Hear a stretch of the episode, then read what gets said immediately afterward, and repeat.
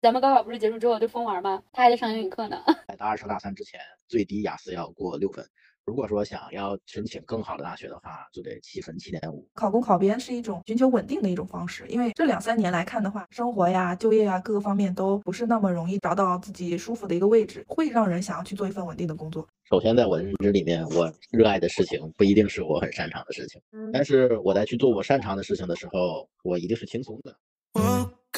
It's 2021. I wanna get text, but I never wanna text back. Fuck, man, I'm 2020 done. Another paycheck and I blew it, but I'm still sad. Hello，大家好，我是艾玛。Hello，大家好，我是李子。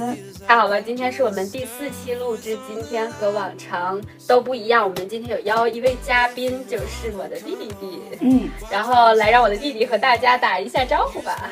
Hello，大家好，我是杰森，今年二十岁，就读于北京理工大学，很高兴作为嘉宾参加本期的节目。欢迎杰森。咱们三个人只有弟弟一个是零零后，咱们大家从小接受的都是一些填鸭式的教育，缺乏自我意识的觉醒和独立人格。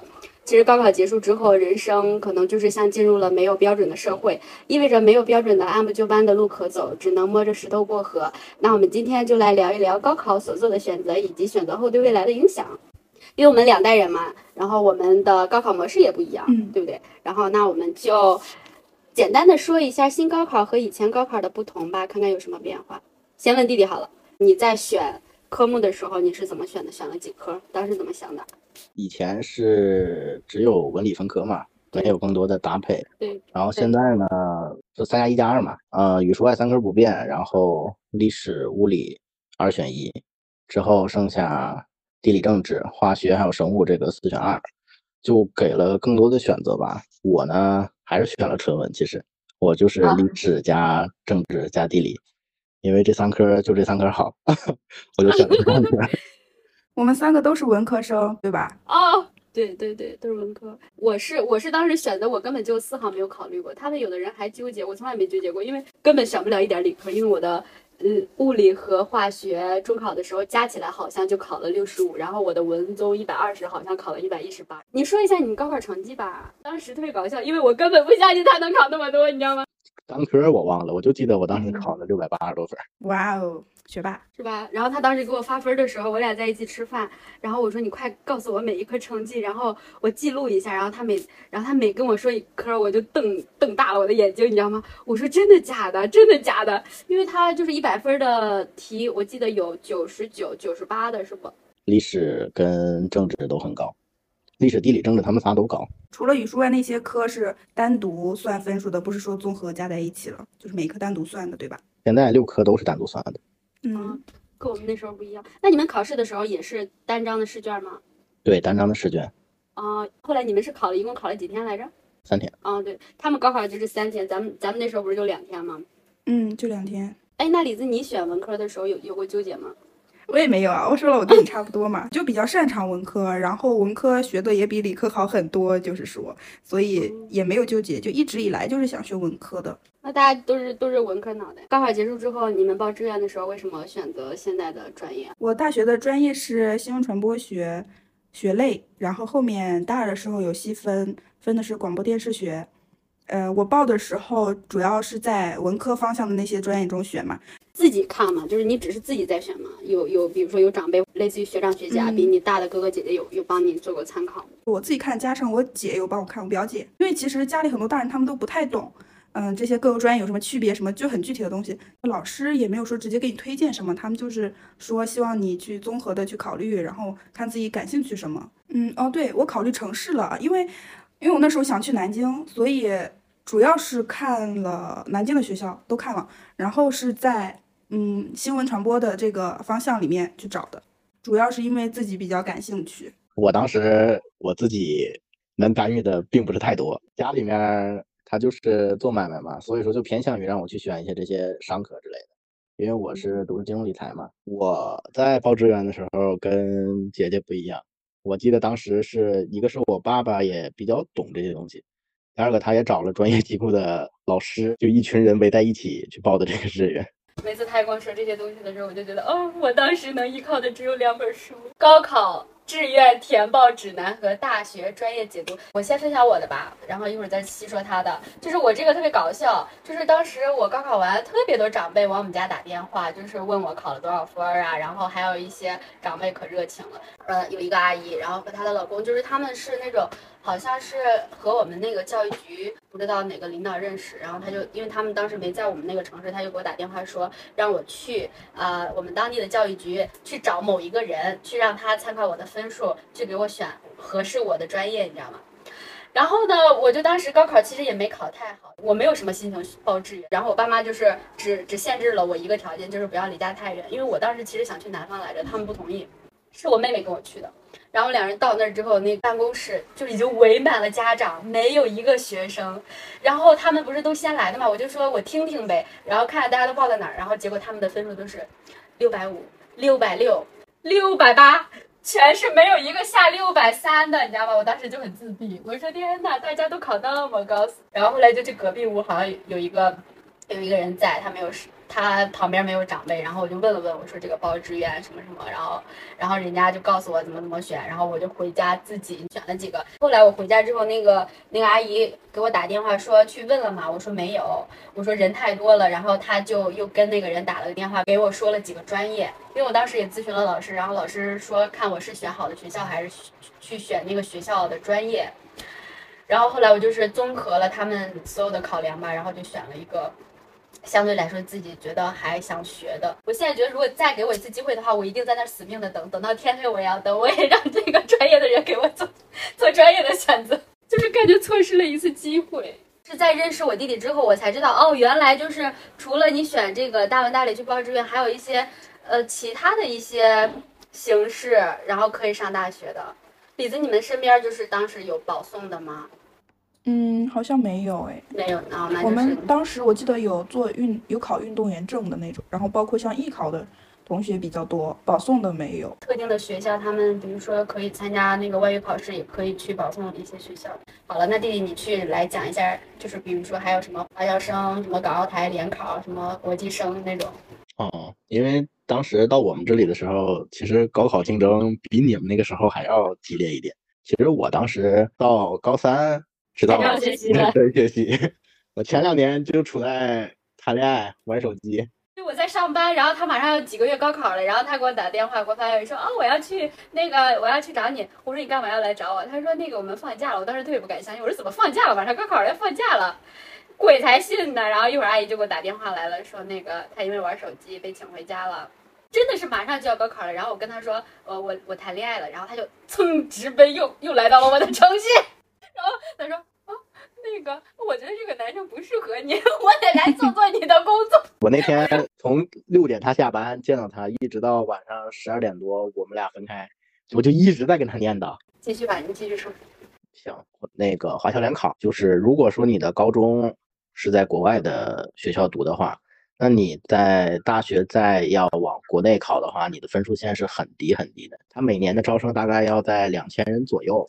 但是统招生只有一千多人，有很大一部分都是通过什么艺考，或者说联考、竞赛、保送，包括什么体育，各种各种的。当然，高考绝对是最方便、快捷，也是完全依靠自己的一个方式。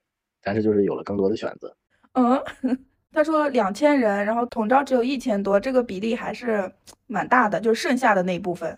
只不过可能平时我们都不知道，没有接触到这部分的信息，根本就不知道。我我也是认识他之后，我说哦，原来还可以这样。但是你要普通人知道这个，其实也没有用。那那你怎么着？你你对，你怎么去办那个华侨生身份？而且不是还得在国外去上学的？那对于普通人来讲，那你这个支出挺大的。那对咱们当时来说。只有考试，一门心思只有考试。我我当时对志愿这个这个这个事情就是没有想过，因为我也没想过以后想干什么。我当时还想着说以后要不要当个数学老师之类的。哇，后来就是越学数学越觉得，妈呀，我当时真的是在开玩笑呢嘛。就是其实也没有太明确的知道自己报什么志愿，就是稀里糊涂的，有点稀里糊涂。但现在跟就是身边的朋友聊天的时候，他们也说，给新的高考生报志愿的时候有没有叮嘱他们呢？如果说要嘱咐的话，我觉得如果你有感兴趣的方向或者专业，就是一定要报自己喜欢的那个。如果没有特别感兴趣的话，其实是可以从现实的角度考虑，去听家长或者是比较有经经验的人的一些建议。然后就现在不是会说有一些专业适合考编考公，然后有一些不适合吗，可以考虑参考一部分。弟弟呢？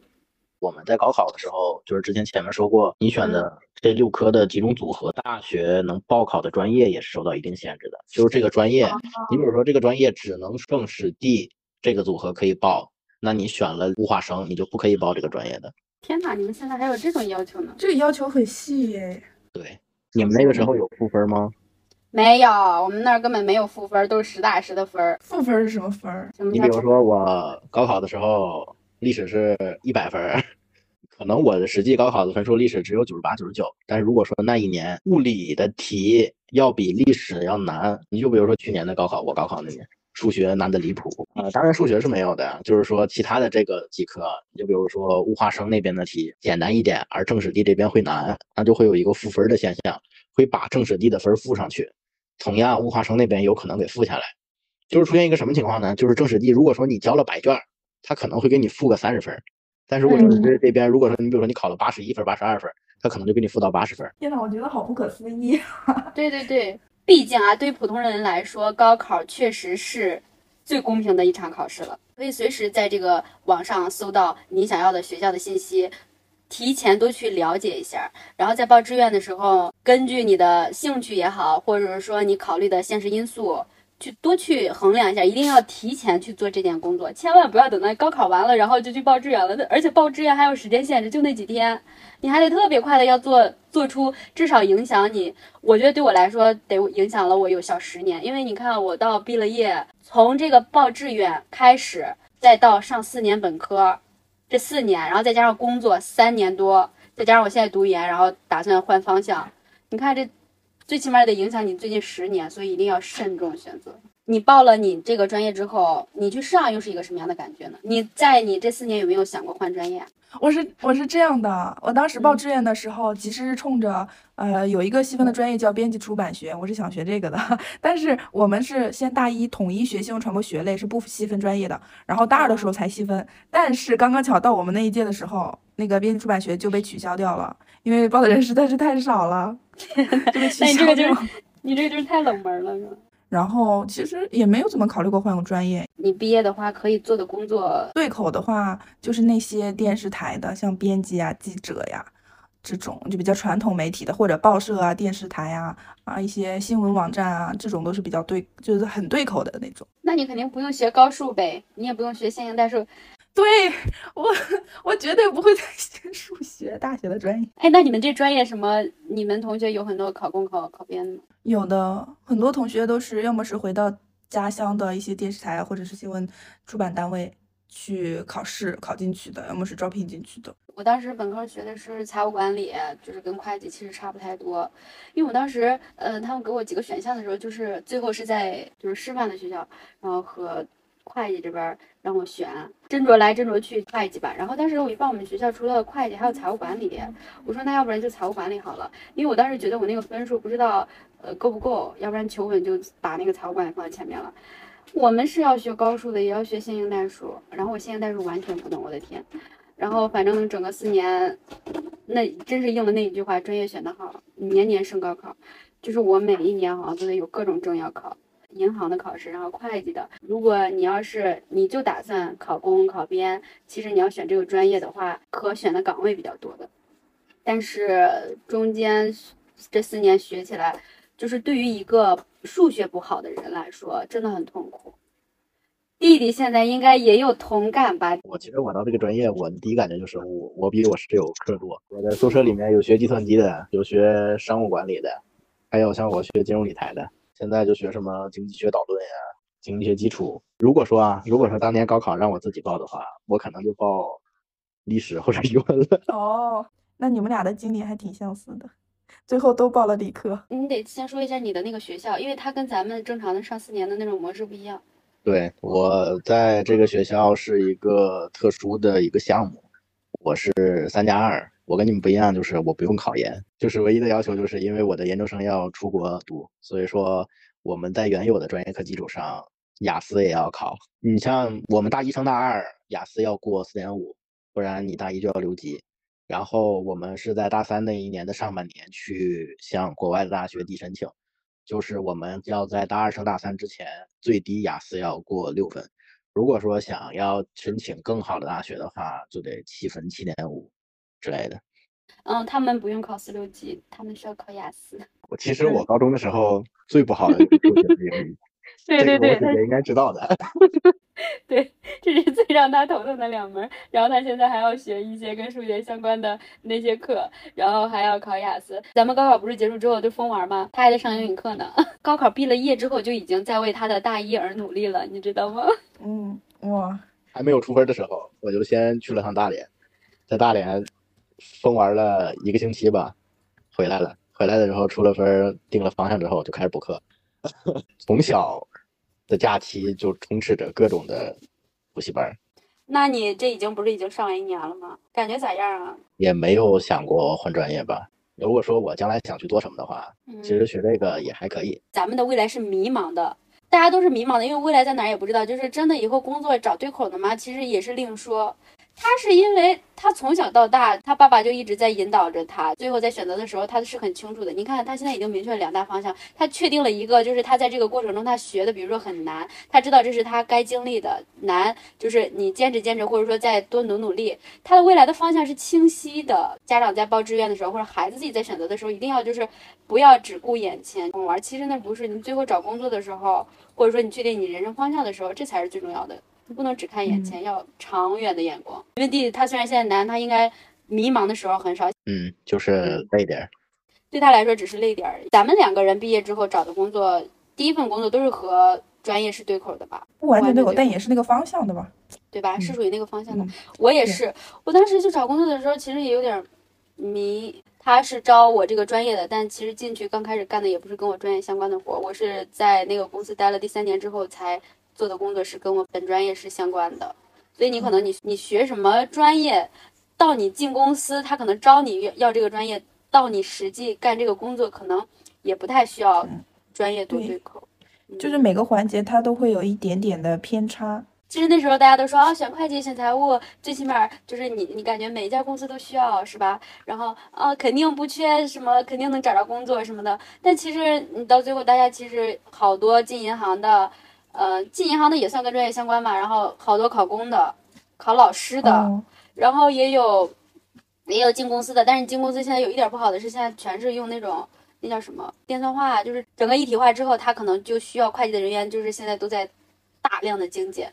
所以这个未来来说，如果你比如说你只是为了说考公，嗯，考编好考，但其实这个专业考研，考那个学硕的研真的也挺难考的。哎，我们这个考研也是很难，考研的分数年年涨。对对对，这个考研是挺难的。好了，那弟弟说一下吧，说你以后的方向嘛，顺便说说你现在的小事业吧，不是现在的，已经干过好长时间了。因为我觉得我这个专业其实还挺百搭的，就是对于我自己个人的目标来说，这个专业，呃，我不管回来是进入体制国企上班也好，或者说就留在家里面做家的产业也好，这个专业我都可以做。你是去上海参加比赛，那是高几啊？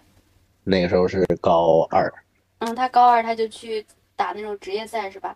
然后还得奖金的那种。哦，大家可能有的时候打游戏就是瞎玩儿，然后人家直接打到职业赛，然后他就 是干什么也都挺厉害的。后来他做那个小事业也挺厉害的，我一听他说的时候我都惊了。你快给大家介绍一下。前几年经历了口罩的风波嘛，然后那个时候线下的很多产业都受到了不同程度的打击，但是同时也是网络时代和线上产业的飞那个飞速发展的一个时候。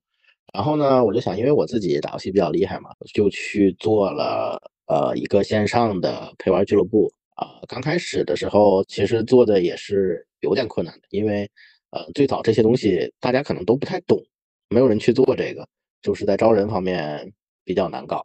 然后慢慢做起来之后呢，呃，因为是最早一批做这个的，不管是收入也好，规模也好，也都蛮可观的。当时在我们公会粉丝有主播有三百多万粉丝，做的时候也是高三吗？我记得是。就是从高二开始做的。哦，你看他高二就开始在做这个了，各种网课、各种课，然后还有时间打游戏，还能参加职业赛，完了还能搞个小职小事业。他那时候跟我说的时候，我都惊了。对，微信他最多能放五百个人群，所以说一部就已经开满了，已经开二部了。现在你刚开始做的时候的收入大概一个月多少？一个月多的时候要上万，呃，大概有一两万左右；少的时候可能有几千。因为这个行业，呃，受众人群它比较偏小。你就比如说假期的时候人就很多，但是如果来到开学季的话，都会受到一波打击。这真的是小孩子可以干的。他当时刚做的时候，他说：“姐姐，我跟你说，我在做一个这个，你要不要也那个什么什么？”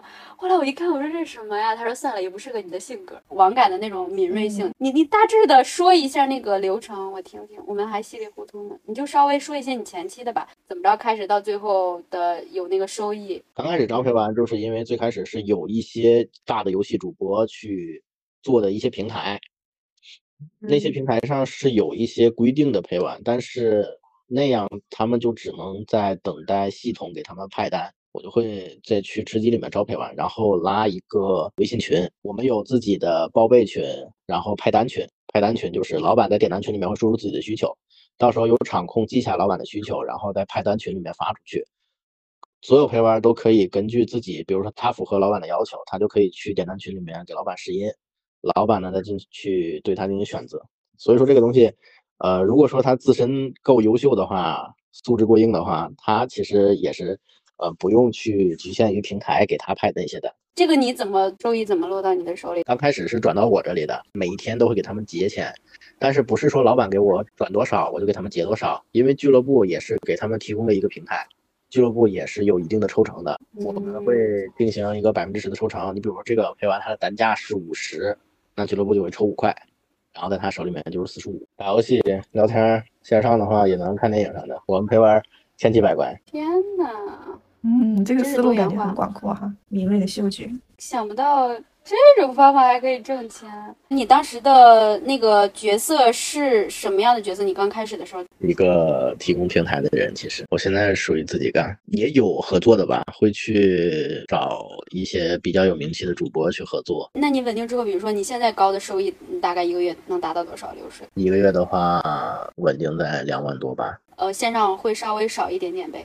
对，线上无异于是更便捷的。我感觉你已经不用再考虑什么像我们考研、考公、考编的了。虽然不用考研，但是我可能需要考博。考博 行吧？打扰了，那弟弟来说，二十岁，现在大二，读完研究生，如果顺利的话，二十四研究生毕业。我那时候二十四本科毕业。那国外博士也是四年吗？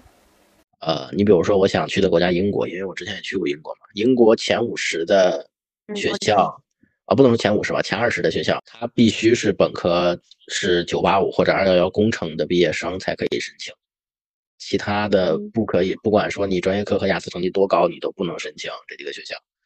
然后我的目标学校，一个是帝国理工，一个是伦敦大学学院，这两个，一个世界排名第六，一个世界排名第八。我是想申请这两个学校。如果说按我爸给我的想法的话，他比较压力我，啊，就是说我在哈佛嘛？研研究生毕业之后，如果说我我是能在牛牛津和剑桥这种学校读的话，嗯就不回国；如果是不行的话，就回国在北大清华选择一个读博士。我都酸了。嗯，不仅是时间长度的问题，我们可能在呃大学，包括刚工作的阶段，还要经历一个迷茫和摸索的阶段。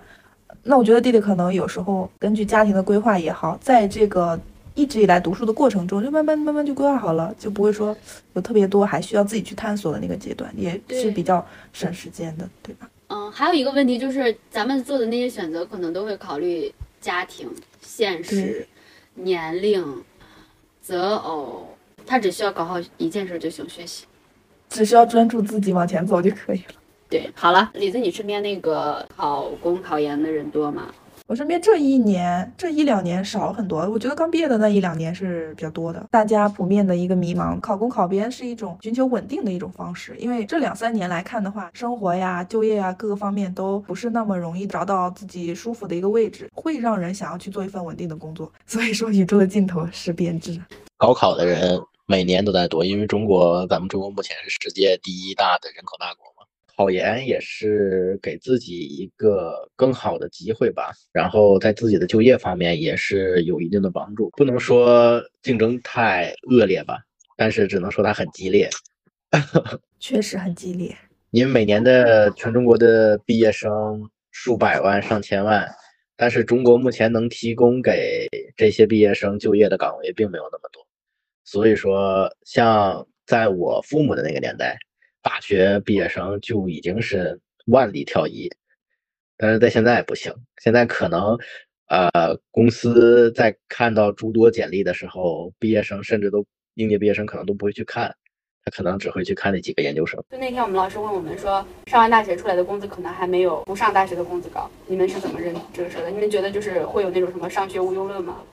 对我们那个时候刚高中毕业的时候，就有个言论，就是说，呃，高中毕业。我经常打螺丝，你去上大学，四年之后你毕业之后，你来我厂里应聘，好讽刺啊！这确实就是有一部分人确实可能他可能他能力突出，然后他可能比如说没有学历这个学历的加持，他自己依旧混得很好。但我觉得对普通人来说，读书依旧是一条向上的路，就是能选的一条路。因为有的人他你想经商，他没有资金啊，他可能也没有那个头脑，他也没有资源，他怎么经商？然后我当时是看到了一句话，我觉得说的特别好，没有上过大学的人会说，哦，上大学没用，但是上过大学的人。就不会说哦，上学没用这句话。对我，我是依旧认为，就是除了挣钱以外，人还是要有其他追求的。花这几年的时间上了大学的这个过程，这个经历是带给你自己的，它并不是说你获得了或者没获得这个大学的学历。我觉得大学四年是让我提高了我的很多认知，然后看到了一些外面的世界，然后也利用这个时间就是四处走走，就是更好的去寻求你未来人生方向嘛。嗯嗯，对，它并不仅仅说只是一个学历的问题。不管是考研、考公、考编，它只是它不是人生的终点，它只是你的一个方向。就是你上岸了又如何？就是你上岸了之后的生活是自己的，你不你不能说你上岸了就结束了，你就守着一个稳定的饭碗。我有一个好朋友，他就是考编嘛，他上岸了，就是他每天他又有双休，然后工作也不是很忙，就是拿着稳定的薪资，他就觉得哇塞，他什么时候能涨薪啊？好难的，他说好难的，就是他们得评职称，可能三五年都不见着。会涨薪资，他也没有什么自己兴趣爱好干的事儿，然后我还天天去鼓鼓励他，我说你去呃找一个自己比如说感兴趣的地方去试一试啊，干嘛的？那问一下你们两个就是，嗯，推荐大家比如说怎么去找自己热爱的呀或者擅长的事，就是哪怕说培养一个兴趣也好，尝试。加记录。那假如说没有兴趣爱好，就是可以多试一试。这个并不一定是说你接触到什么就一定要做什么，因为它只是你的一个兴趣爱好的方方向，可以从这个里面去寻找喜欢的事情、热爱的事情。然后我觉得擅长的事情不是那么好找的，擅长可以通过日积月累的去重复训练，去达到擅长的这个阶段。啊，你说的是刻意练习是吗？嗯，刻意练习。首先，在我的认知里面，我热爱的事情不一定是我很擅长的事情。我在去做我很热爱的事情的时候，我肯定是快乐的。也许我会不一定轻松，但是我的精神一定是快乐的。嗯。但是我在去做我擅长的事情的时候，我一定是轻松的。以前的时候不太爱学，现在的话，你比如说我在上课的时候去学习一些知识的时候，也是比较轻松的。但是对于我来说，精神世界还是蛮空虚的，因为压力也比较大吧。说实话，因为在这个学校，给我的感觉就是竞争其实很强烈。我们学校因为你身边的人都很优秀啊。对，图书馆很大。嗯，我我特别同意李子说的，就是你当你不知道干什么的时候，你去多去尝试一下。推荐大家一个方法，就是你看，就是那个美团呀，它有很多体验课的，就是它有很多，就比如说兴趣啊，或者说就玩的乐器啊，或者是呃，哪怕说你的技能啊也好，就是游泳啊，就各种你能想到的，几乎在美团上都有。嗯，他们都有体验课，你去试一试，体验课很便宜的，性价比又很高，你就去。你就周末没事的时候，或者下班的时候，你去体验一下，因为你可能之前有的人他可能会受那个资金限制，他没有那个空闲时间去。找他擅长啊、热爱的事儿，那你就去可以通过这种平台，你去上体验课嘛，你去发现一下，你去多玩一玩，去学一个技能啊，游泳啊或者干嘛的，不仅可以学到一门技能，培养一个爱好，你还能认识一些兴趣相投的小伙伴儿。我觉得这是一个很好的方法。是的，嗯，对。然后还有一个就是我现在越来越体会到的，就是人在做自己擅长的事情的时候，一定是很轻松的。前几天看一本书，呃，他教给我的一个方法是，你就闭眼，你就想象一下你退休的时候，就是你退休以后想干什么样的事情。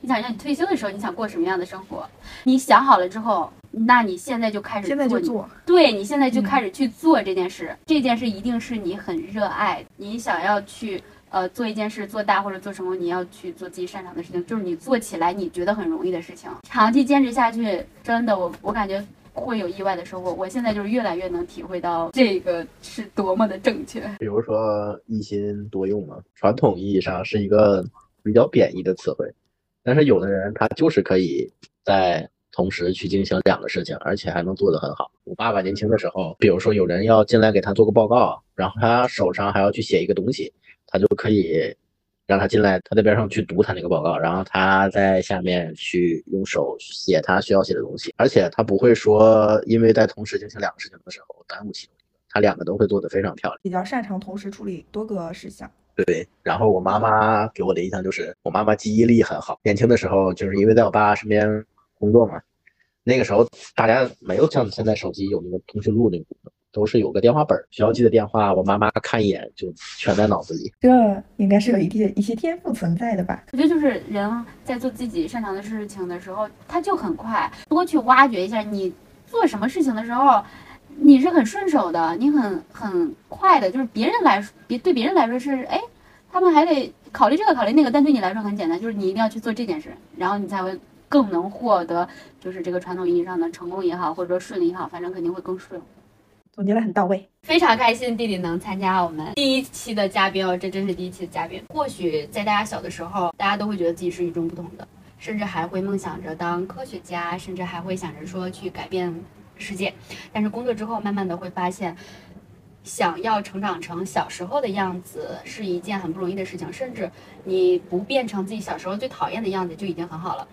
我们也会越发的意识到自己是普通人这件事。在播客听到梁永安教授的一句话送给大家，他说：“今后我们毕生的任务就是做一个优秀的普通人，热爱万物，热爱众生，然后踏踏实实的寻找一个自己内心喜欢又有价值的事情。一个人能够做一两件事就已经很好了。”这是我在做这次策划的时候特别想说的一段话。然后我觉得。高考是人生中很重要的一个节点，但是这个节点，你从你的人生长河来看，它也不是很重要，它可能会短暂的影响你四年、六年、七年，哪怕十年。但是如果当你觉得这件事不是你想做的，你想要去改变，永远来得及去选择你自己想要的滚烫的人生。哇，最后这句说的非常好。鼓掌。鼓掌，太好了，嗯。所以最后希望大家都可以找到自己喜欢的事情，能找到自己终其一生最重要的是什么的答案。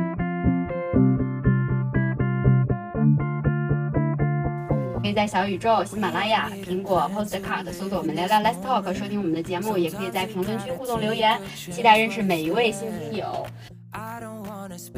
那这期节目就到此为止喽，拜拜。going somewhere. We don't need to hold back, not for a minute. I'm painting a picture and I want you in it. Anything you dream of, I'll let you live it. I just need to know if we're going somewhere or are we waving at cars just.